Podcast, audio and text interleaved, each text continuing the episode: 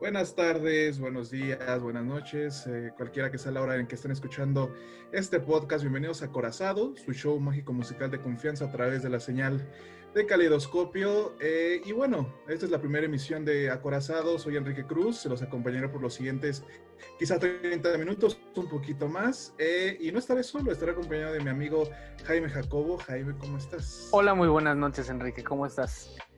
Muy bien, muy bien, amigo. ¿Y tú cómo andas esta noche de domingo? Bastante bien, con muchas noticias que transcurrieron esta semana y sobre todo el fin, el fin de la semana. Exactamente, es, ha sido una semana muy movida en todos los ámbitos, siendo domingo también ha sido, es un día como muy, eh, con muchas, muchas cosas sucediendo, en especial del lado deportivo, y creo que lo que más nos sorprendió hoy es el tema Dak Prescott. Y antes de empezar de lleno con ese tema, que hay que hacer un disclaimer de que aquí vamos a partir eh, de varios temas. Vamos a hablar como de las cosas más importantes de la semana, por así decirlo, de las cosas que más llamen la atención, tanto desde el ámbito eh, deportivo, cultural, etcétera, hasta el musical, donde tenemos como varios enfoques, pero eh, así va a ser como un tutti frutti de, de acontecimientos. Y sobre que, que les guste y como ya, ajá. Y sobre todo verlo desde un lado imparcial, porque normalmente la gente cuando hace este tipo de podcast o algo siempre está como cargado hacia algo o hacia algún punto de vista y aquí hay que hacerlo de una manera pues eh, que sea muy imparcial. Sí, justo también queremos hacerlo de una manera mucho más amena, no queremos que sientan que están viendo el noticiario de las 10 de la noche del Canal 2, donde no se pueden decir groserías, por ejemplo, aquí sí podemos decir la palabra verga. Eh, pero no vamos a abusar de eso tampoco. Eh, pero bueno, continuando, eh, con lo que decíamos, justo una de las cosas que más este, creo que llamó la atención fue la lesión de Dak Prescott. Dios mío. A quien no conozca a Dak Prescott es el coreback titular de los Vaqueros de Dallas. Eh, a quien se le tiene muchas esperanzas, pero a la vez mucha frustración al mismo tiempo, debido a que pues no, nomás no da el ancho para un equipo como Vaqueros. Y hoy, pues, este, la Se acabó. Exacto. fin. terminó este, lesionado en una, partido. Una lesión muy impresionante contra los gigantes de Nueva York. Quizás la hemos visto en repetidas ocasiones en otros deportes como el fútbol, NBA, eh, pero lo de hoy fue... Ah, la, lastima la visión verlo. Sí, o sea, sí es como muy impresionante y creo que también siendo un duelo divisional, porque creo que los vaqueros están en la misma división con, con, los gigantes, de Nueva York. Creo que también se presta que pudo haber sido un golpe malintencionado, pero bueno, no lo sé, en ese tipo de lesiones es complicado. Y lo que es un golpe... decir que... sí, sí, sí. Lo que es un golpe malintencionado es con los, eh, los fanáticos de Dallas sea, cada año siempre es algo, algo triste para sus aspiraciones para llegar al Super Bowl. Y creo que hoy se fue. Se fue esa aspiración. O sea, es como la esperanza salió por tu ventana para nunca más regresar. Eso es como una analogía eh, como concreta y correcta de lo que está pasando hoy con los vaqueros. Pero yo creo que también uno de los puntos impresionantes es ver ese tipo de lesiones en el deporte. A mí, por ejemplo, yo soy, o sea, no es que sea fan de verlas, o sea, o de que sucedan, o sea, porque nunca es bueno ver un futbolista o un deportista lesionado. Sí. Pero he de decir que a mí sí me, o sea, es como un morbo natural. O sea, porque esta lesión de Dak me, me trajo a la mente por ejemplo, la de algún hondureño que una vez jugó contra México que le cayó, creo que Javier Aquino en toda la pierna. claro, no me acordaba. Y le rompió la rodilla y eso es el gran meme de yo era, yo era muy chino jugando fútbol, pero hasta que me chingué la rodilla, güey. O sea, es como esos memes van aplicando de a poco. Claro. Alguna vez el jugador del Arsenal, que se llama Eduardo, también lo lesionaron, una lesión muy parecida a la edad Prescott, tengo que decir. O sea, también el hueso expuesto, o sea, fue como... Claro. Güey, recuerda la de Ronaldo también. Ah, Ronaldo y la rodilla salida, güey. No más. O sea, es, no, o sea, sí son. O sea, las lesiones en el deporte son todo un tema. Y como lo dices, al final de cuentas, también. genera un morbo o genera algo que siempre está ahí a la visión. Yo soy de los que se mete a hacer del baño y pone sus videos de YouTube viendo lesiones en el deporte. Ajá.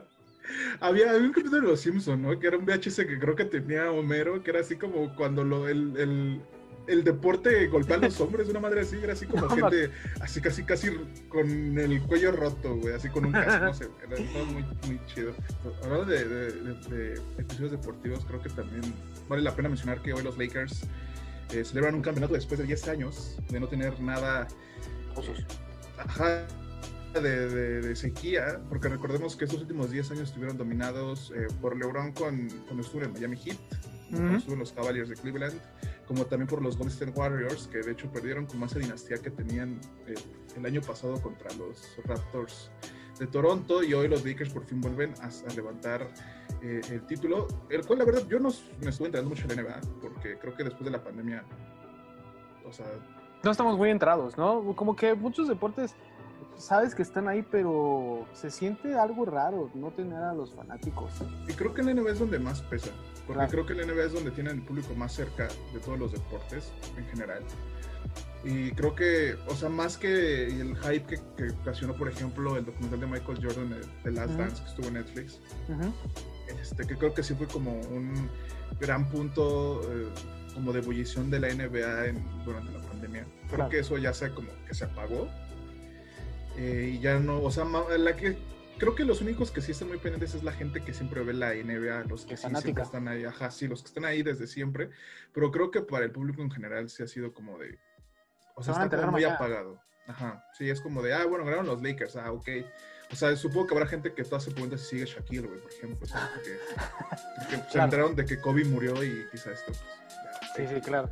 Aparte, es bastante curioso de que 10 años después Lakers sea campeón con LeBron. O sea, te das cuenta de que LeBron, hay mucha gente que siempre cuestiona de que si es más importante Michael Jordan, que si es más importante Kobe Bryant, LeBron James. Pero creo que LeBron aquí deja una marca histórica en el cual en diferentes equipos ha sido campeón. de Jordan. No pudieron, ajá. es como. Entonces, volverá a tela de juicio saber quién es más grande. Pues es que al final, hasta que alguien supere los títulos de Jordan, o sea, tal cual, o sea, que supere los, los siete que, consiguió, o sea, lo veo complicado.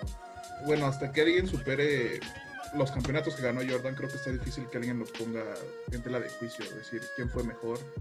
No, para mí es mejor Jordan, totalmente. Un mago, un mago de, su, de su deporte.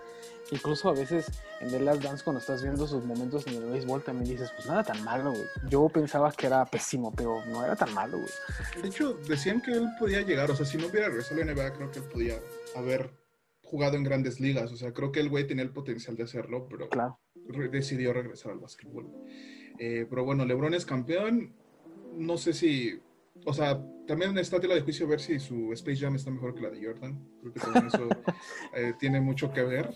Soy el menos indicado, güey. Para mí Space Jam, bueno, lo que vendría siendo las aventuras de Looney Tunes, a.k.a. Space Jam 2, para mí es mejor que la 1. Así que Brenda Fraser para mí es mejor que Michael Jordan, así que yo no espero nada.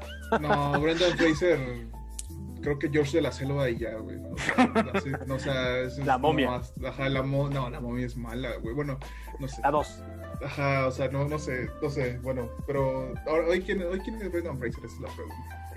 Eh, bueno, amigo, y ahora, pues, continuando con esta tertulia de, de temas diversos, hubo un tema que a mí me llamó la atención, porque yo el día de hoy amanecí, amanecimos con esa noticia, que es que en la Ciudad de México sabemos que existe esta glorieta de Colón, la famosa glorieta de, Colón en el paso de la Reforma. Y pues amaneció con la noticia de que eh, la estatua de Cristóbal Colón que enmarcaba esta glorieta fue retirada. Ya no está. Ajá, eh, eh, creo, y creo que aquí viene un punto muy gracioso porque yo amanecí, el primer tweet que vi, y aquí creo que es, demuestra el peligro de las redes sociales, es que el primer tweet que vi decía que la habían quitado por honor a los pueblos indígenas. Ajá. Y yo dije, ok, o sea, no me suena disparatado, pero tampoco es como que, o sea, no, no me suena como que haya una, la ciudad está en un estado tan de caos y tan de, de, de, anarquía para que lleguen unos güeyes y se la lleven, ¿no? O sea, eso me parecería increíble. O sea, yo lo celebraría, pero es como de, güey, tampoco creo que eso pase. Creo que aquí lo que está mal son los modos. Estaba leyendo que el gobierno realmente la quitó porque fue vandalizada. El pretexto fue que porque fue vandalizada y la sacaron para hacerle una restauración. Y aprovechando que ya la habían quitado, újule, pues vamos a ver si regresa. Porque como vamos a entrar a los 500 años de la conquista, tenemos que hacer como una nueva, un nuevo pensamiento sobre este tipo de acciones. Queremos tener una glorieta de alguien que fue pues un genocida, ¿lo creemos o no? Entonces, a mí, yo, yo sí creo que en esta época sí tenemos que replantearnos muchas cosas. Que antes celebrábamos, pero que evidentemente estaban mal. Pero así como vamos a juzgar a Colón, creo que también deberíamos de juzgar a otros, pues, a otros personajes históricos, ¿no? Empezando como, por ejemplo, Miguel Hidalgo o el mismo Benito Juárez. Creo que con el ojo que miramos a uno, venimos mirar también a los demás. No veo malo que quitaran la glorieta de Colón por respeto a los indígenas, pero sí creo que los modos fueron los incorrectos. A ver, vamos a los datos duros. De, esto es de una nota del país. Bueno, voy a leer lo que es una nota del país. Este es diario, diario español eh, muy conocido y muy bueno. Donde dice, el gobierno de la Ciudad de México retira la estatua de Colón a dos días de la conmemoración de su arribo a América. A solo dos días de que, se de que se conmemore el arribo de Cristóbal Colón a las costas americanas, su estatua en una glorieta de la Avenida Reforma eh, ha sido retirado esta madrugada, según las autoridades locales, para labores de mantenimiento, como tú dices. No parece casualidad la coincidencia de las fechas, ni tampoco, ni tampoco que algunos usuarios en las redes sociales hablaron de su derribo en horas previas. Y justo creo que el tema es que, como tú dices, o sea, yo no lo había pensado de esa forma como conspiranoica, de decir, ah, es que la quitaron entre comillas para darle mantenimiento y al mismo tiempo vamos a abrir una, este, ¿cómo dice? una votación. Un debate. Un, debate para ver si se regresa o no. Digo, también es cierto que el lugar donde está la glorieta de Colón ya no es como un lugar tan glamuroso, no es el lugar más glamuroso de, de Reforma. Creo que lo único importante de ahí es que hay un Carl Jr. Fin. Ajá.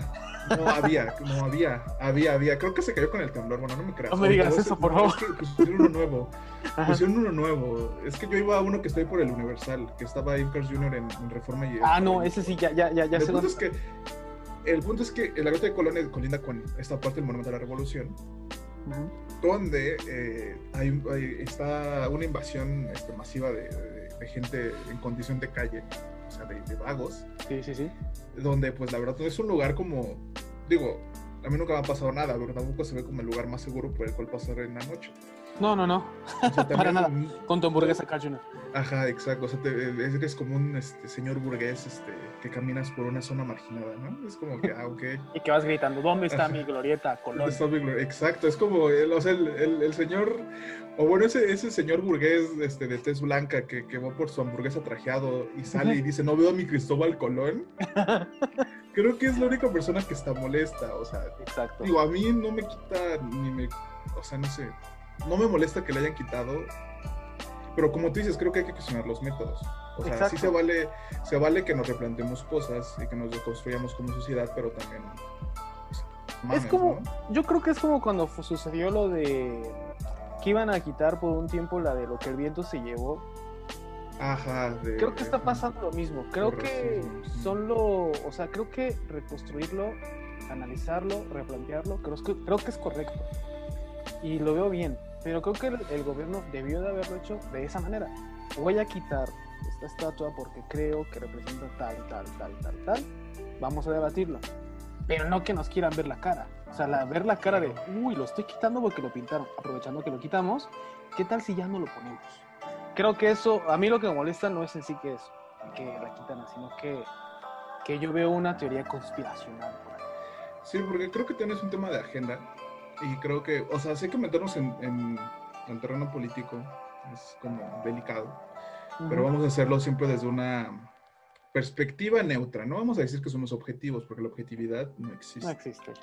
Vamos a verlo de una perspectiva sin tomar parte, vamos a verlo así imparcialmente, pero creo que algo que hace mucho el gobierno eh, actual de, de, este país es este, maniobrar la agenda a placer, es decir, que el presidente haga sus conferencias mañaneras no es casualidad.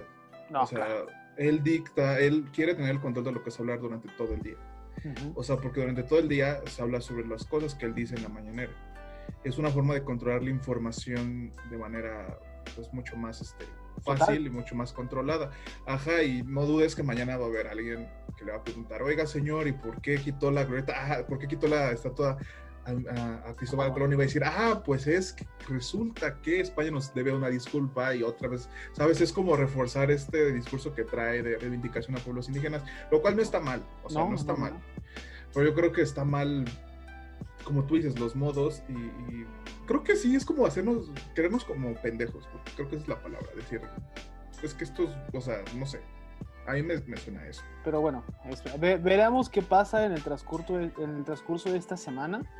En que si volveremos a ver a nuestro amado Cristóbal Colón o pues, adiós, vamos a tener una estatua de Benito Juárez. De Benito Juárez o de Lázaro Cárdenas. o de inclusive de Gautemo Cárdenas, ¿no? Que ya también está, es como un señor de edad avanzada que en algún momento yo cuando lo este, conocí en el que se da en el 93, para mí ya era un. Ya, era un señor. Ya era Matusalén. Ya era viejo, ¿no? ya, era, viejo. Ahorita yo creo que el señor ya debe tener fácil los 90 años. Creo, estoy suponiendo. Ok. Eh, y en otro tema, también eh, se cumplen 45 años de SNL, Saturday Night Live. Eh, una de las plataformas más grandes que tiene, que ha tenido la comedia gringa. Ergo, entonces, la comedia de todo el mundo para para como eh, darle eh, como una ventana de exposición a un chingo de, comediantes que pues hoy son como cosas que a, todos admiramos.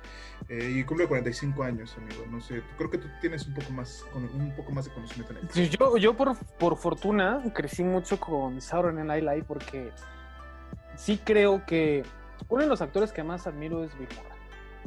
Entonces, investigando sobre todo el tipo de películas que él había hecho, pues te das cuenta de que él empezó en Saturday Night Live. El día de hoy, 11 de octubre, pero en 1975 fue la primera emisión de este programa. Y de aquí salen muchos, muchos. Es un hervidero de comediantes, amigo, que nosotros actualmente queremos. Que sí, sí, Billy Crystal, Chris Rock, Bill Chris Rock. Chase, John Belushi, Will Ferrell y pues eh, Jim Carrey. Y aparte es una plataforma que es totalmente imitada. O sea, aquí tuvimos nuestra ensalada de locos, carabina de Ambrosio, otro rollo, que de hecho otro rollo emula muchísimo lo que hacía Saturday Night Live. O sea, que empezaba con un monólogo. La banda en vivo, ¿no? También. La banda en vivo, eh, invitado musical, hacer sketches. Eh, solamente que era pues una región 4. Pero mucho de lo que nosotros consumimos, bueno o malo, ya después la historia lo cuestionará, pero mucho de lo que consumimos es gracias a Saturday Night Live. Sí, sí, sí, porque también creo que te falta, falta el más importante, que creo que es Steve Carrell. Eh, Michael Scott, creo que es una de las... Yo creo que es el presidente vitalicio de Saturday Night Live, amigo. Sí, junto con Eddie Murphy. No sé, es que hay nombres, o sea, digo, yo porque a mí me mama Steve Carrell, creo que creo que después de The Office es como que ya no hay vuelta atrás. Pero también todo lo que hace después. Este, bueno, es que, bueno, es que ya podría hablar solo de Steve Carell como su tarea de, actor, pero creo que, como tú bien dices, nos ha dado comediantes que es como de güey, o sea. Es que salen muchísimos. Por ejemplo, Dan Aykroyd, que sale de ahí, es el que después hace los guiones para Cazafantasmas. Y que de agarra a dos actores de Saturday Night Live. Que era Bill Murray. Bill Murray. De hecho, Bill Murray eh, no iba a estar inicialmente en Ghostbusters, estaba su amigo John Belushi. Pero John Belushi muere y le dan el programa, bueno, le dan el papel a Bill Murray.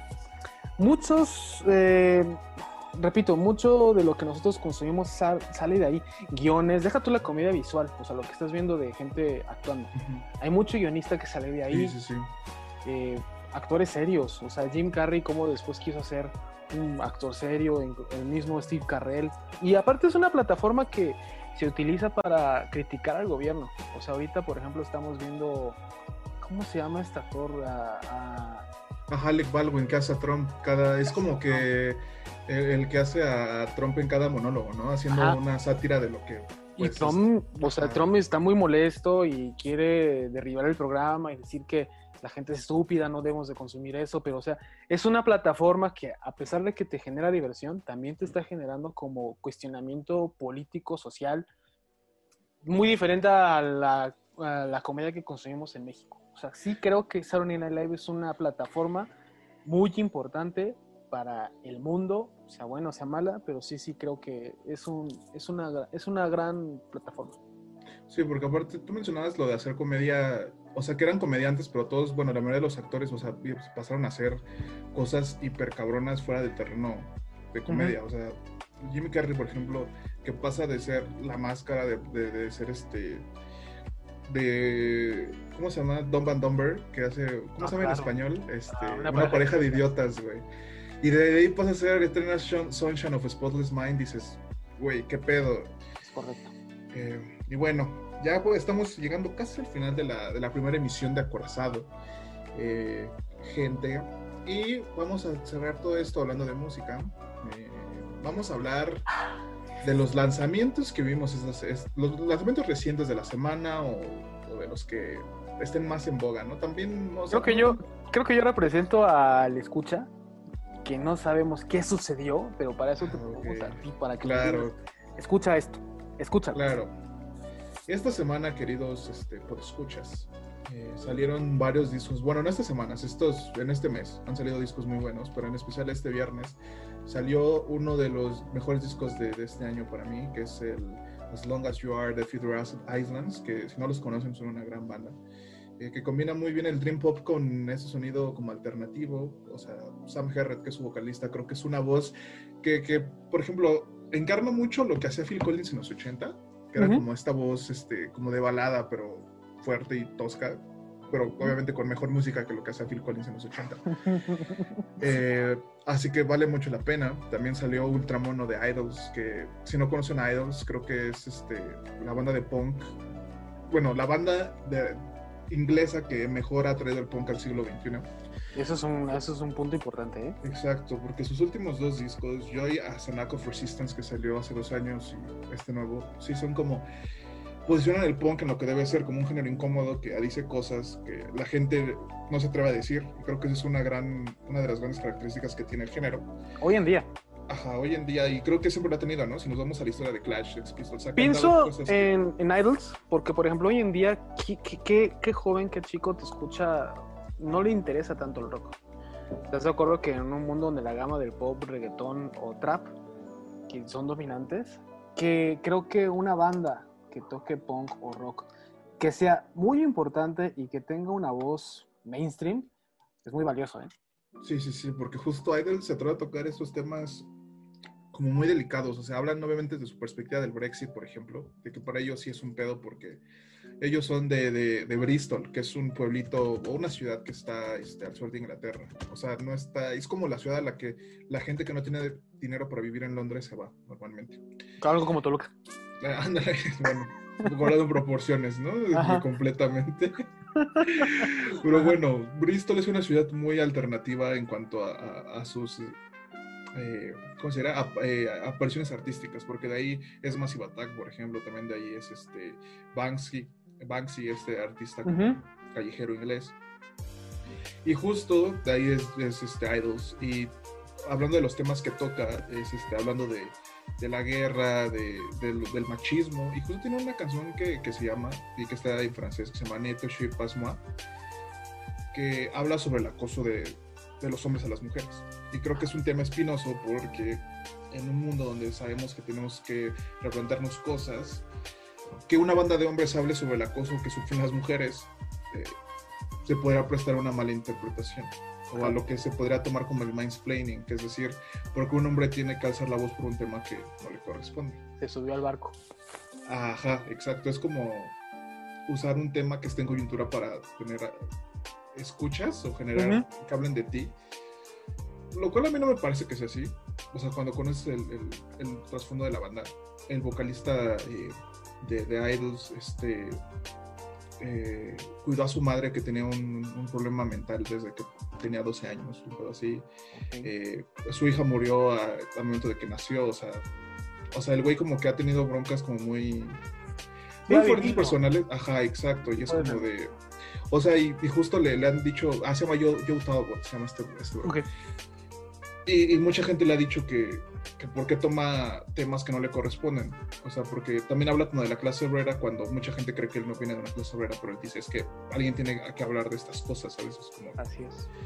Y habla, y este tema del acoso creo que sí es como algo que, que te brinca, porque sí es como o sea, yo no lo critico porque al final creo que es una celebración como la empatía, es decir, güey, o sea, yo entiendo, o sea, no me pongo en su lugar, sino que quiero decirles a, la gente que me escucha que eso está mal. Claro. O sea, que aparte es una voz. Exacto. Hay que escucharse. Exacto, y creo que es algo que vale la pena. Y bueno, también Idol sacó disco. Vale mucho la pena, mi gente, que, escuchen El nuevo disco de Aldo se llama Ultramono y está en Spotify todos lados. Y el otro lanzamiento es eh, de Travis. Eh, la banda escocesa que... Es increíble que todavía tengan algo que decir. bueno, a mí me resulta gracioso eso. O sea, o sea, creo que todos lloramos cuando los vimos en, en el Corona Capital hace un año hace casi un año que fue, una, pues, fue algo espectacular lo que hacen en vivo. Sí, sí, sí. Lamentablemente sus discos ya no son eso. O sea, creo que cuando ves a Travis es verlos por las rolas que te acuerdas que son sencillos y dices, ah, qué huevo, güey. Esa canción de, del Man, de Manhu o de Invisible Band es, es un rolón. Sí, ya ellos ya venden. Sí, creo que muchas de esas bandas de los 90, creo que ya no. O sea, está, está cabrón que una banda de los 90 todavía genere una especie de disclaimer que sea importante. Creo que actualmente las vamos a ver por la nostalgia. Y siempre tenemos la esperanza de que en algún punto van a sacar algo muy cabrón, pero no lo creo. No creo que pase. Y tampoco creo que ya les toque, ¿no? Es como de. O sea, no creo que la gente que escucha a Travis de corazón les va a dejar de gustar a Travis por un disco que no está bueno. No, no, no. O sea, ¿sabes? O sea o sea, creo que tampoco ya es su tarea estar eh, revolucionándose. O sea, no todas las bandas pueden ser Radiohead. Creo que eso hay que quedar claro. Que pues simplemente hay gente que pues es feliz haciendo la música que le gusta y pues y ya. Pero si el disco de Travis tiene dos canciones que están buenas, que es como de, ah, ok, si vienen y la tocan, estaría chido, pero ya. Y ya. O sea, el pretexto de este disco es esperar que el próximo año vengan. Ajá, y por lo único que se agradezca. Aprenderte dos rolas que están chidas y ya, güey. Es como de, ah, bueno, que tengan un pretexto para venir. Claro, así es. Eh, y bueno, hablaré de Deftones, pero creo que para eso hablamos el siguiente. El siguiente episodio, porque ahí hay que hablar más largo y tendido. Pero bueno, esos tenemos lanzamientos, estas que, recientes en el aspecto musical. Y creo que con eso llegamos a el final del primer episodio de Acorazado, amigo.